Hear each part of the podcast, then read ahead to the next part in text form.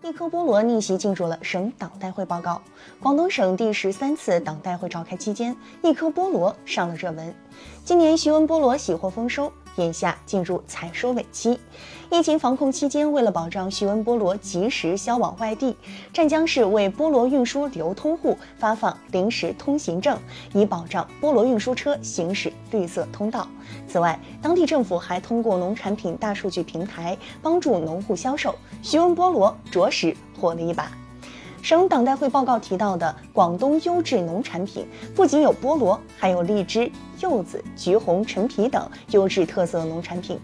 五年前，徐闻菠萝因价格太低，无人收购，滞销烂在田里。如今，徐闻菠萝已经成为了致富果，还是优质农产品的排头兵。徐闻菠萝的变身关键是什么？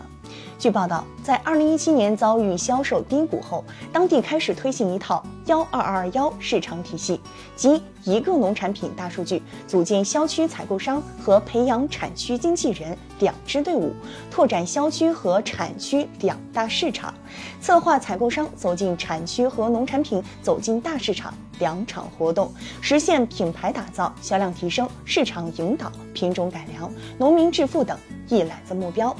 二零一八年，徐闻菠萝得到了广东省农业农村厅工作组的全力帮扶。工作组以钉钉子精神探索和推进徐闻菠萝幺二二幺模式，为徐闻菠萝的品牌建设与市场营销工作出谋献策，让徐闻菠萝逐步走出困境，并成了如今的网红果。致富果农产品如何实现优质优价，无疑是重大的民生课题。李希书记在报告中强调，要深化落实九项重点工作任务，在实现习近平总书记赋予的使命任务上，不断展现新作为，干出新气象。九项重点工作任务的第四项工作，就是要全面推进乡村振兴，加快农业农村现代化，着力构建现代化乡村产业体系，促进农业高质高效，大力培育现代农民。推动巩固拓展脱贫攻坚成果同乡村振兴有效衔接，促进农民富裕富足。乡村要振兴，实现农产品优质优价是一个关键性因素。